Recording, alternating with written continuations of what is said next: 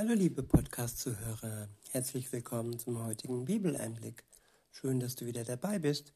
Heute habe ich ein Kapitel aus dem ersten ähm, Jesaja, also aus Kapitel 1 aus dem Jesaja-Buch und ich verwende die Übersetzung Neues Leben.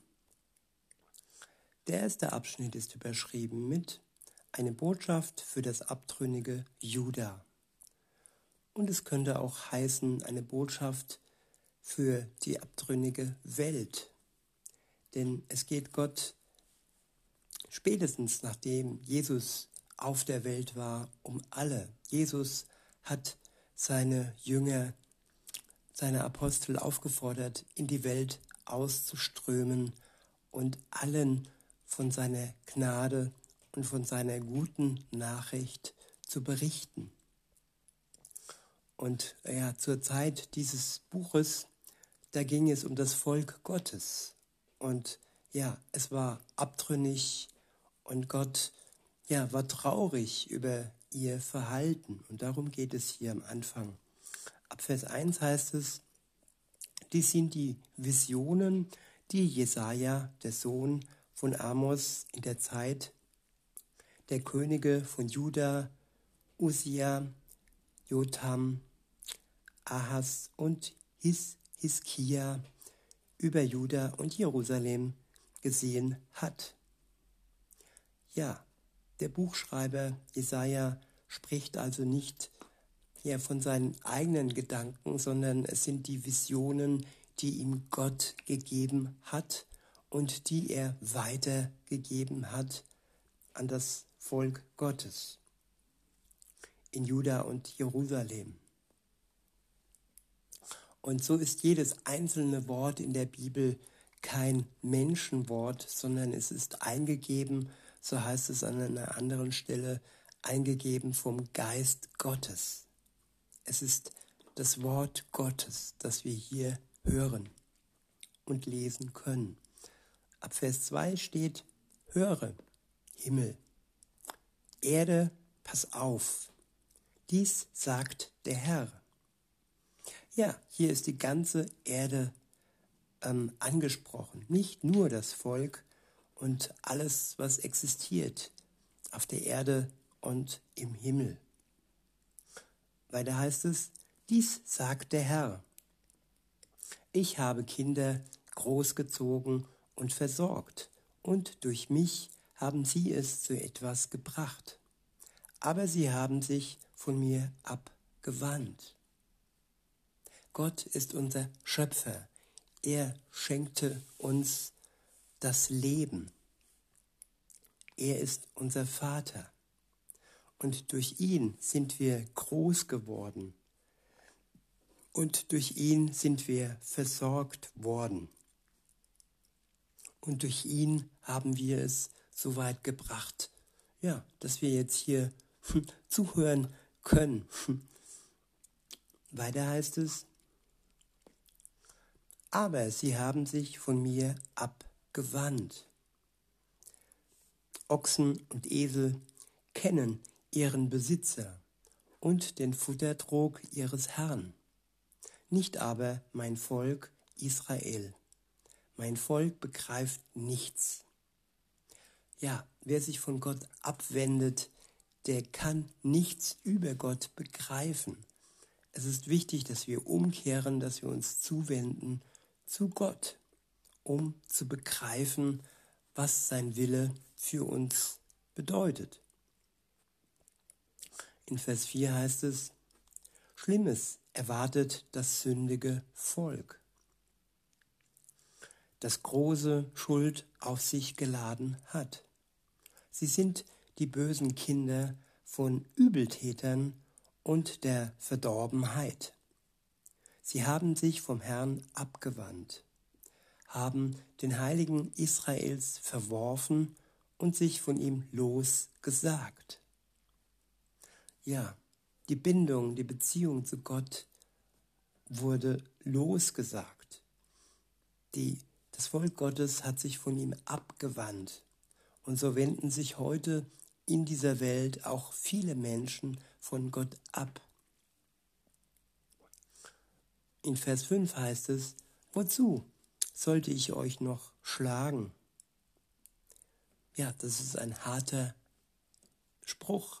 Manchmal ist es nötig, dass man durch einen Schlag ja wach wird, wachgerüttelt wird. Aber manche Menschen, ja, das stimmt, die, ja, denen bringt das nichts, wenn sie wachgerüttelt und gestupst, geschlagen werden. Sie sind verstockt und sie sind stur. Und das erkennt hier auch Gott, denn er sieht direkt in ihr Herz und weiß, was ja irgendwie etwas bringt oder was ihnen nichts bringt. Wer verstockt ist, wer abgewandt ist, ja, der muss sich erstmal wieder umdrehen und der muss erstmal umkehren, damit er die Hilfe Gottes erlangen kann. Weiter heißt es, ihr werdet doch weiter ungehorsam sein. Ja, Gott weiß genau, ob Menschen umkehren oder ob sie weiterhin ungehorsam sein werden. Weiter heißt es, euer Kopf ist krank und euer Herz ist schwach. Vom Scheitel bis zur Sohle gibt es nichts Gesundes an euch. Ihr habt Wunden und frische Striemen. Die werden, die weder versorgt noch verbunden noch mit Öl behandelt wurden. Ja, Menschen behandeln sich nicht oder lassen sich nicht behandeln. Sie lassen sich nicht heilen von Gott. Sie kriegen eine Wunde und eine Strieme nach der anderen und werden so immer mehr und mehr beschädigt, hauptsächlich auch am Herz und an der Seele. Wir brauchen die Heilung Gottes. Das muss uns bewusst werden, dass wir jede Wunde, sei es äußerlich noch innerlich, ja, verarzt lassen sollen von dem einen Arzt, der wirklich hilft, Jesus Christus. Er versorgt uns und er verbindet uns und er hält uns gesund. In Vers 7 heißt es, Euer Land ist verwüstet, eure Städte sind niedergebrannt. Ihr müsst zusehen, wie Fremde vor euren Augen die Ernte eures Landes einfahren und eure Äcker verwüsten. Die Tochter Zion bleibt zurück wie eine Hütte im Weinberg, ein Wächterhaus, ein Wächterhäuschen im Gurkenfeld oder eine belagerte Stadt. Hätte der allmächtige Herr nicht einige von uns verschont, wären wir so vollständig ausgelöscht worden wie Sodom und Gomorra. Ja, durch die Gnade Gottes werden einige Menschen verschont. Der Lohn der Sünde ist normalerweise der Tod. So wie Sodom und Gomorra zum allergrößten Teil zerstört wurden, so wurden aber auch einige Menschen von Gott verschont. Und wenn man kürzer zurückschaut, die Shoah, der Holocaust, Hitler hat versucht, alle Juden auszulöschen. Aber nein, Gott hat es nicht zugelassen. Und sie konnten wieder wachsen, ein eigenes Land aufbauen in Israel. Und Gott hat nicht zugelassen, dass man sie auslöscht. Nicht, weil er einfach Sünde wegkehrt oder den Menschen auf die Schulter klopft, wenn sie äh, sündigen. Nein, er verschont sie aus reiner Gnade. Und die Sonne scheint auch auf Sünder, was aber nicht heißt, wie gesagt, dass ihre Schuld und ihre Sünde bei Gott zugedeckt wird. Es war nötig, dass Jesus für die Sünde, für die Schuld der Menschheit starb. Und nur der Mensch im Einzelnen, der dies für sich anerkennt im Glauben, der wird ewig leben. Und Wenn er das nicht tut, dann wird er den Lohn bekommen, weil dieses ja, Verschonen ist nur von kurzer Dauer. Wenn Jesus wiederkommt, wird er Gericht halten für alle, für sein Volk, aber auch für die, die sich von ihm abgewendet haben oder sein Rufen, sein Klopfen nicht gehört beziehungsweise es nicht hören wollten. In Vers 10 heißt es, hört auf, hört auf das Wort des Herrn, ihr Anführer Sodoms. Achte das Gesetz unseres Gottes, du Volk von Gomorra. Warum bringt ihr mir so viel Opfer? spricht der Herr. Ja, Menschen denken, sie könnten Opfer tun, sie könnten gute Taten tun und damit Gott besänftigen. Aber Gott wünscht sich keine Opfer alleine. Ja, wenn man von Herzen Gott dankbar ist und ihm Dankopfer bringt, und damals waren es auch äh, Opfer von Tieren, die sind heute nicht mehr nötig, der, da Jesus das einzige und letzte Opfer war, da er für uns gestorben ist. Es ist so nun nicht mehr nötig, dass wir Tiere äh, oder sogar Menschen Gott opfern, was ja noch nie nötig war. Es waren immer nur Tiere, die ähm, geopfert werden sollten. Aber mit einem reinen Herz und nicht nur mit dem Opfer im Vordergrund und mit einem verstockten Herzen im Hintergrund. Das möchte Gott nicht. Und so heißt es weiter, ich bin eure Widder als Brandopfer und das Fett des Mastviehs leid. Mir gefällt das Blut eurer Opferstiere, Lämmer und Ziegenböcke nicht. Wer hat von euch verlangt, meinen Vorhof zu zertrampeln, um vor meinem vor mein Angesicht zu kommen? Hört auf, mir solche verlogenen Opfer zu bringen. Ja, darum geht es. Es geht um verlogene Opfer. Es geht um darum, dass wir von Herzen opfern. Heute sind es Dankopfer oder Dinge, die wir loslassen und ja, den Menschen um uns herum oder der Gemeinde äh, schenken, geben und so Gott zukommen lassen.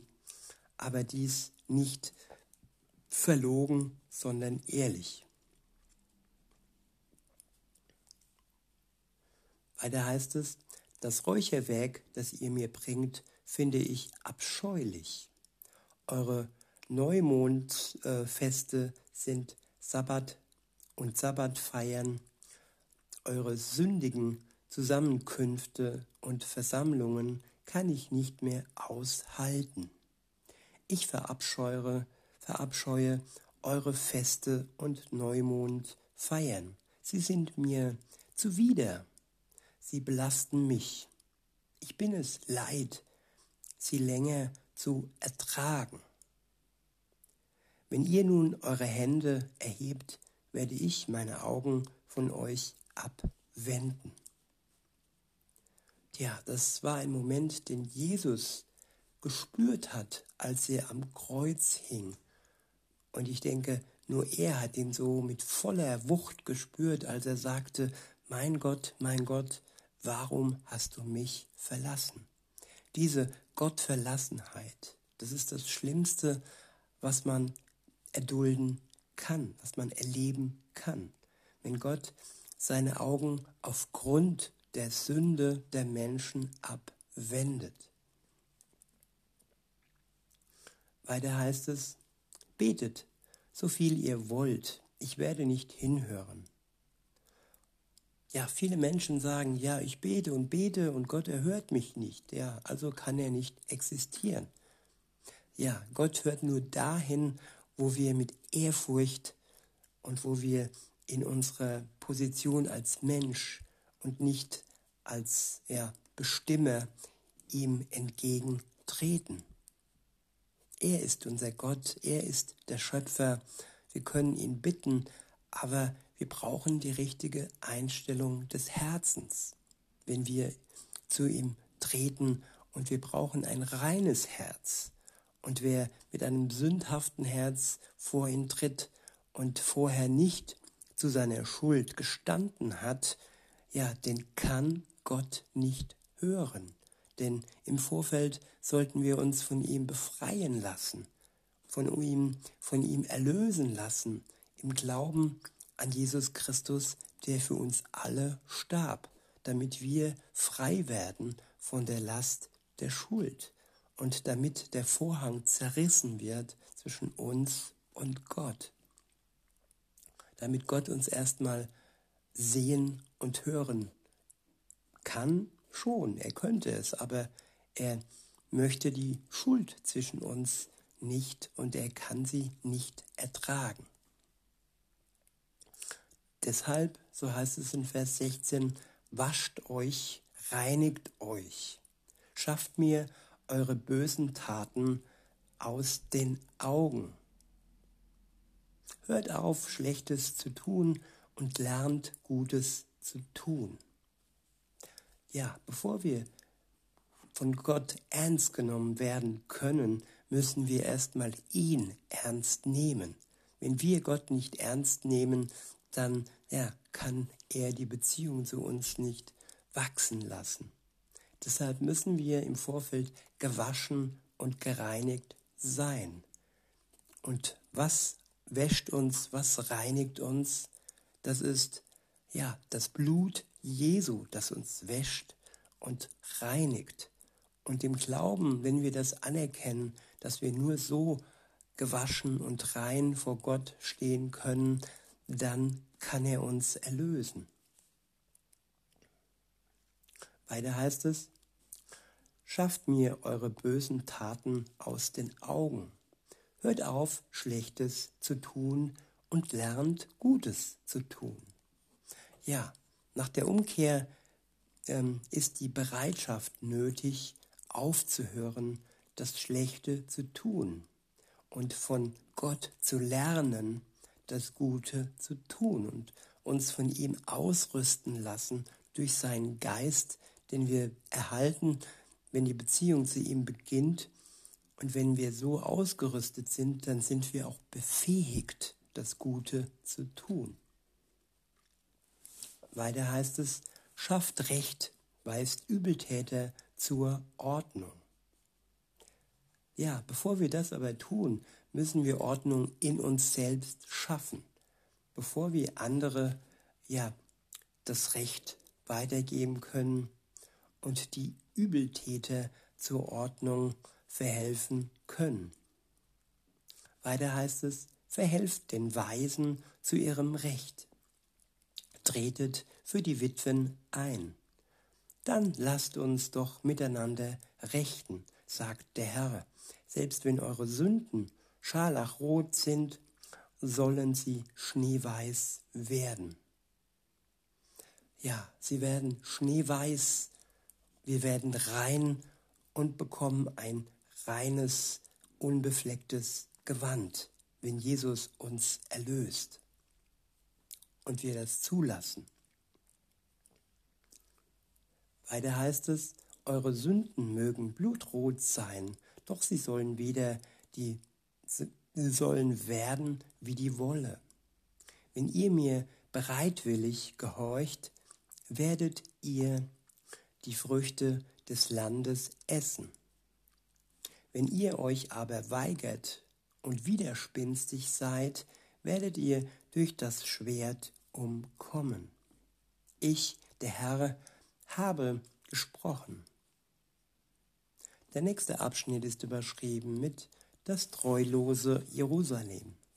Ab Vers 21 heißt es, sieh doch, das früher so treu und gerecht gerechtigkeitsliebende Jerusalem ist zu Hure geworden.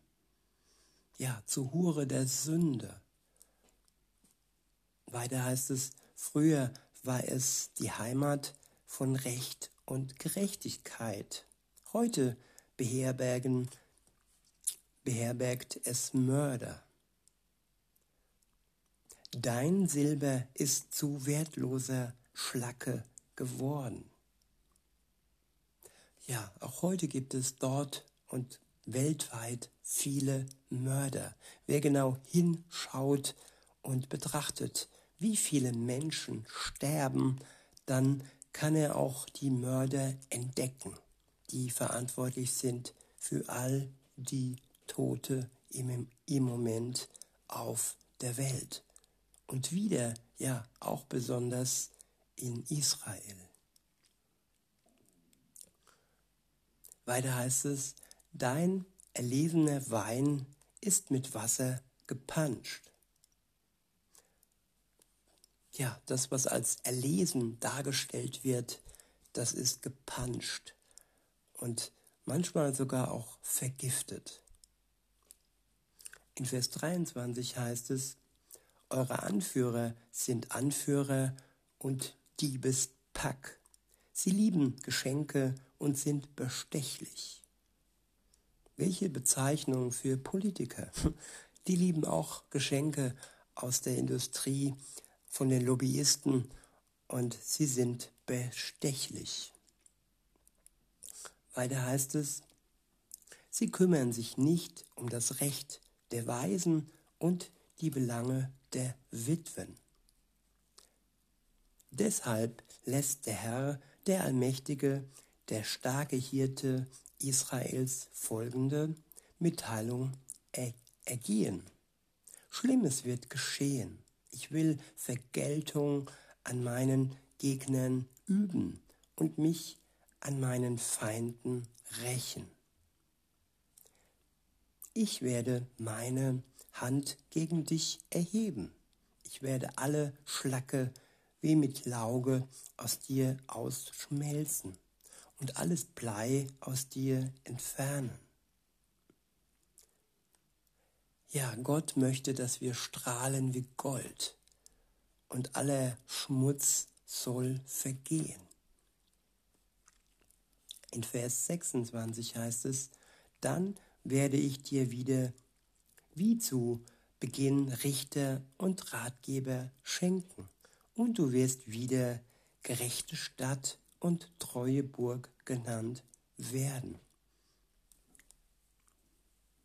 Jerusalem wird vor das Gericht gestellt werden und diejenigen, die umkehren, werden darin durch Gerechtigkeit erlöst werden. Diejenigen, die umkehren, auch heute in unserer Zeit, alle werden durch die Gerechtigkeit Jesu Christi erlöst werden. Das steht fest. Aber, so heißt es weiter, die Untreuen und Sünder aber werden alle gemeinsam ausgerottet. Die sich vom Herrn abwenden, werden vernichtet. Ja, und das Wort alle ist bedeutend und wichtig. Es wird kein einziger verschont am Ende, wenn Jesus Christus wiederkommt und richten wird die Lebenden und die Toten. Ja, dann sind auch die Toten nicht sicher. Dann müssen auch sie auferstehen und sich rechtfertigen vor Gott. Weiter heißt es in Vers 29, ihr werdet euch wegen der Bäume und Gärten, die ihr so liebt, schämen.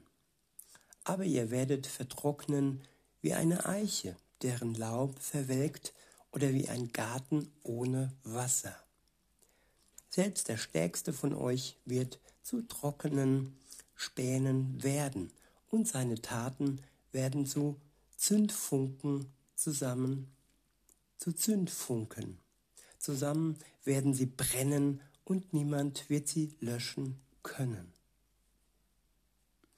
Ja, aus diesem Grund, liebe Zuhörer, wünsche ich mir, dass wir alle auf die Gnade Gottes schauen und der Zorn Gottes niemanden ähm, ja, erreichen muss denn er liebt jeden einzelnen Menschen und er liebt auch dich, liebe Zuhörerin, liebe Zuhörer.